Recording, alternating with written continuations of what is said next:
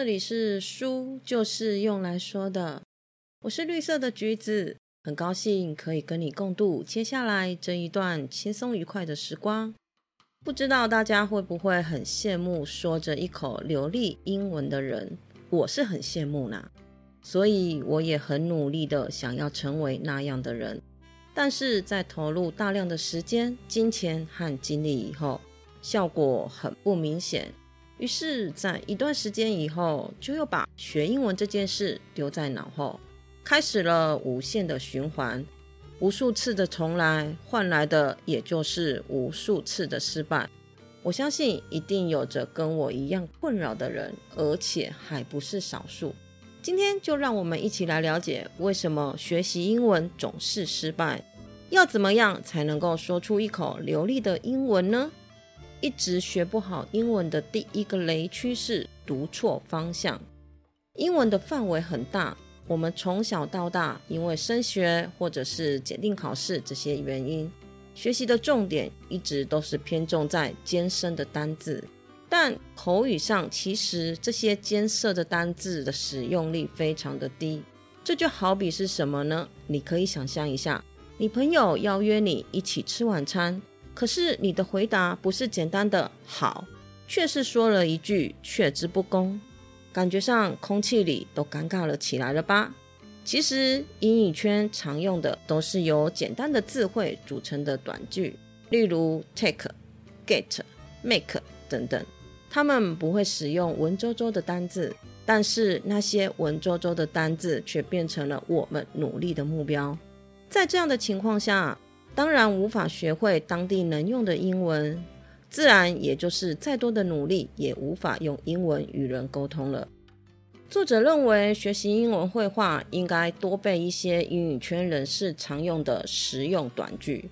关于死背，应该很多人跟我一样很想拒绝。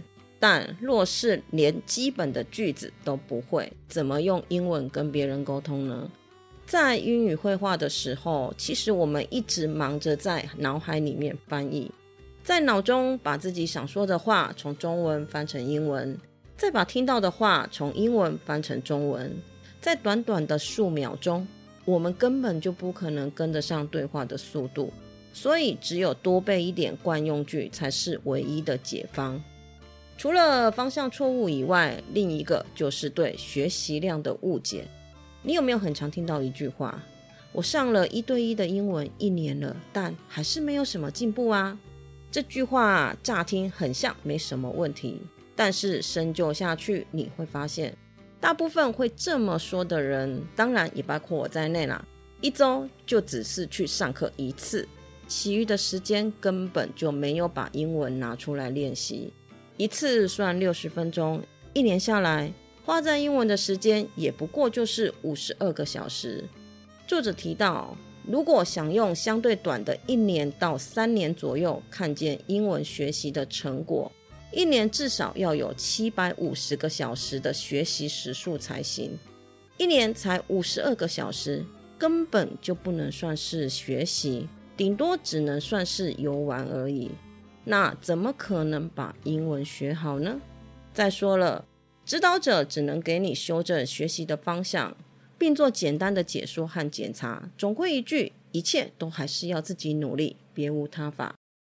了解了自己失败的原因之后，接着我们就要来改正了。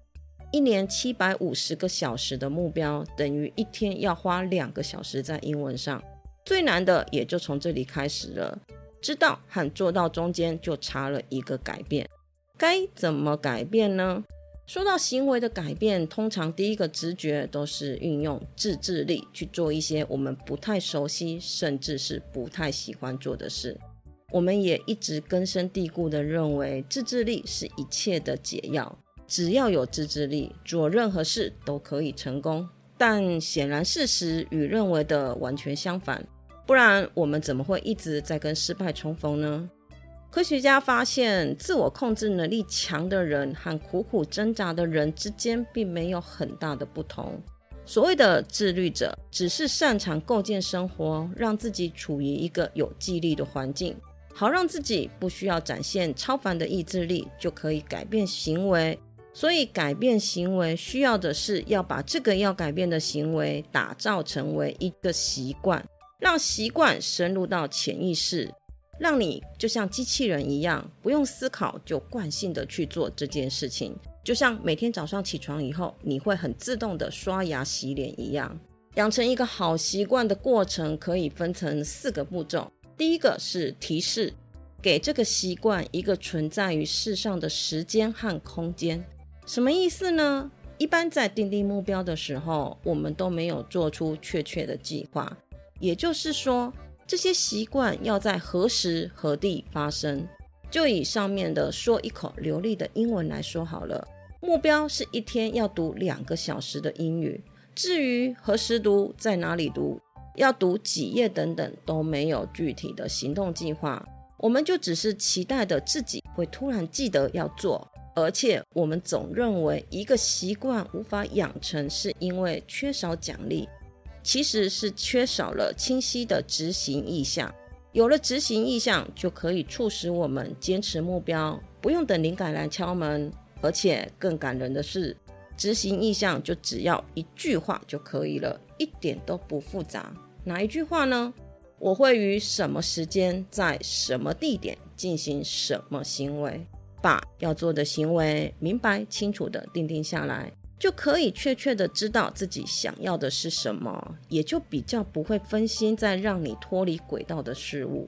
别觉得只是简单的一句话有什么用呢？当梦想太模糊，我们就容易将小例外合理化，比如放纵着自己，划着手机，看着影片，和别人八卦等等，而不去做真正对成功有帮助的事物了。那该怎么把执行意向融入生活里，来提示我们去做这件事情呢？你有过这样的经验吗？买了一件洋装之后，下一步就是挑选合适的鞋子来搭配；买了新沙发，就会挑剔起客厅的陈设。这样的连锁反应不仅仅只限于购物，人类的行为模式也是这样哦。就比如去浴室的时候，会顺便洗手。看到张一兰的脏衣服满了，就会把它丢到洗衣机。我们会根据自己刚刚做完的事情来决定接下来要做什么。每一个行为都能够成为触发下一个行为的提示，而这样的连结性呢，刚好可以让我们在建立一个新习惯时使用。先找出自己每日的习惯，然后把新的行为堆叠上去，这就叫做习惯堆叠。把习惯堆叠跟刚刚的执行印象加在一起，就变成了做完目前的习惯后，我会执行新的习惯。以我来说，因为喜欢在早饭后喝咖啡，所以我的目标设定就是将咖啡杯放在餐桌后，我就拿出教材和 App 开始背二十句英文短句，把想要的行为跟每天已经在做的事情绑在一起。利用一个行为导致下一个行为的惯性，让你可以不经思考就开始你的新习惯。新习惯和明确的提示连接的越紧，当需要行动的时间一到，你就越有可能注意到。但是在执行时要注意安插新习惯的时间与地点。假如你在早上的例行公事插入了读英文。但小孩根本就还没有去上课，一直在旁边吵闹不休，那你根本无法静下心来做其他的事。所以要思考什么时段做这件事情容易成功，不要让自己在会被其他事情干扰下执行新习惯。自制力只能是短期的策略，并不适用于长期。人可以抵挡一两次的诱惑，但不可能每一次都让意志力凌驾于欲望。与其在每次想改变行为时都要鼓起意志力，不如把这个能量用来改善所处的环境，让好习惯的提示显而易见。